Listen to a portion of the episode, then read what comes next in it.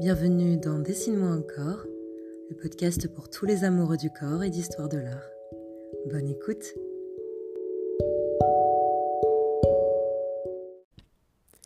Vous allez vous dire que je vais un peu loin, que parfois je sèche sur les sujets d'épisodes et que décidément vous ne voyez pas le lien.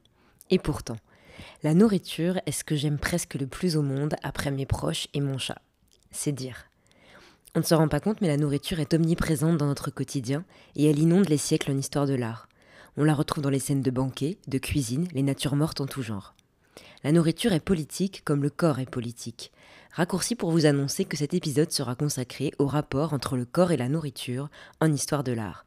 Entre injonction, sexualisation des corps et consumérisme, c'est parti pour un tout nouvel épisode. Bon appétit Ou pas d'ailleurs.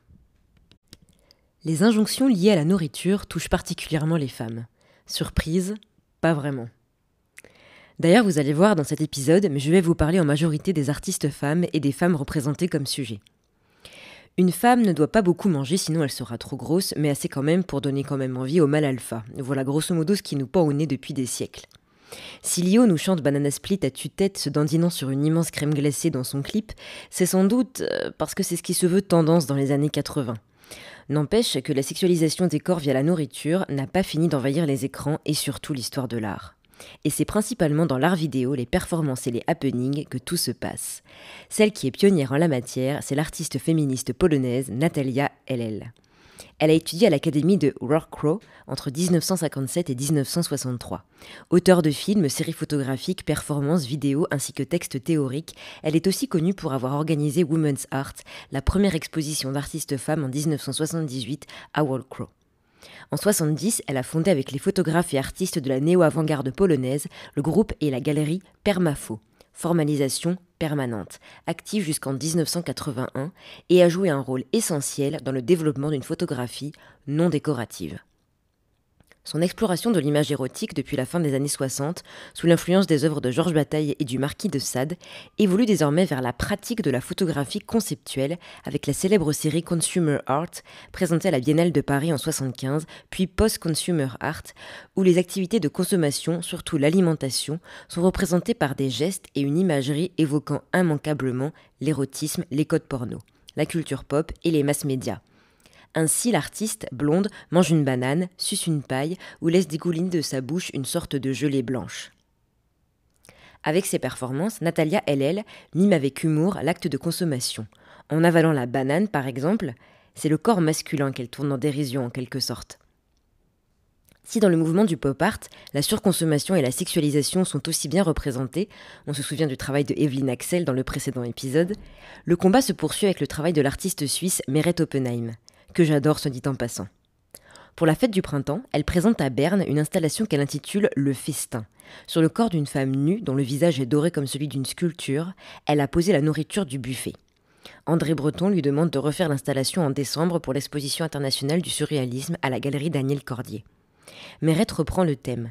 Cette fois, ce n'est pas une femme vivante qu'elle pose sur la table du festin, mais un mannequin, troublant, un peu mou, et si l'on regarde les photos de l'événement, cela fait presque plus d'effet qu'avec la femme en chair et en os. Comme si, à force de traiter les femmes en objets, elles en avaient perdu toute leur énergie. C'est bien là ce que dénonce Mérette.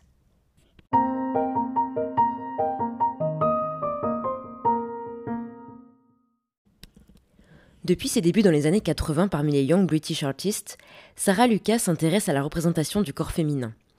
S'emparant de ses attributs sexuels, elle les détourne dans ses sculptures sans visage aux poses transgressives. Et chose qui nous intéresse particulièrement dans cet épisode, elle joue aussi avec la nourriture.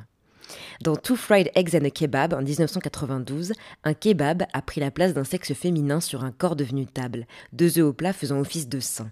Fun fact, lorsqu'elle exposa cette œuvre pour la première fois, Sarah Lucas vint changer les œufs au plat chaque matin plat dont elle s'affuble elle-même dans un autoportrait très célèbre datant de 1996, Self-Portrait with Fried Eggs. Je pense aussi à l'œuvre qui m'a beaucoup marqué pour ma part, Chicken Knickers, où elle place un poulet attaché à son ventre, son orifice du derrière à peu près à l'emplacement de sa vulve. L'artiste utilise des aliments pour remplacer les organes génitaux humains, tant masculins que féminins. L'un des principaux thèmes de son travail est la confrontation avec les rôles et les identités féminins traditionnelles. Parfois, les artistes mettent à rude épreuve leur corps dans le cadre de performances, mettant en scène justement la nourriture et dans ce cas présent, la malbouffe. Le plasticien américain Paul McCarthy, connu entre autres pour son fameux Tree installé place Vendôme à Paris pendant la FIAC, s'est lancé dans une drôle de performance. Baptisé Hot Dog, l'artiste rase son corps et considère ses organes sexuels comme un hot dog, bandage, moutarde, avant de bourrer sa bouche de ketchup et de vrais hot dog jusqu'à l'étouffement et la déglutition, puis de remplir son pantalon avec un mélange assez semblable. Désolé, j'espère pour vous que vous n'écoutez pas cet épisode en même temps que votre déjeuner ou dîner. Ce rapport au food porn et à la junk food est aussi mis en avant par l'artiste Lee Price, qui, à travers les autoportraits hyper réalistes, tente dans une série entamée il y a 7 ans de représenter le rapport parfois complexe que peuvent entretenir les femmes avec la nourriture. Dwan Hanson, avec sa Supermarket Lady, sculpture hyper réaliste d'une américaine de classe moyenne faisant ses courses, nous questionne sur nos propres modes de consommation et le rapport que nous entretenons avec notre corps vis-à-vis -vis de tout ça. Le corps comme matériau et comme nourriture, quelque part. Carolie Schneemann signe respectivement Spring Banquet, Midjoy.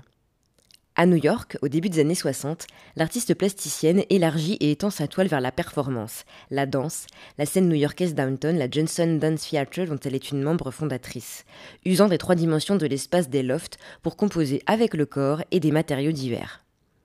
Dans Midjoy, réalisé en 1965, d'abord donné au Festival de la libre expression d'hier, ce sont des femmes, mais aussi des hommes en sous-vêtements, célébrant la chair comme matériau avec des poissons crus, poulets, saucisses, peintures liquides, plastique transparent, ficelles, pinceaux et autres morceaux de papier à profusion.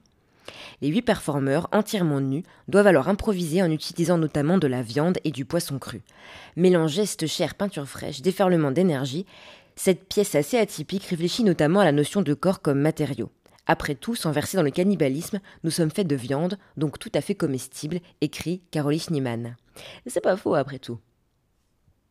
Dans les années 70, l'intérêt pour l'aliment en performance se cristallise avec le body art américain, Chris Burden, Dennis Oppenheim, Anna Wyke, mais aussi l'art corporel français avec Gina Payne, Michel Journiac et d'autres artistes utilisant leur corps comme matériau.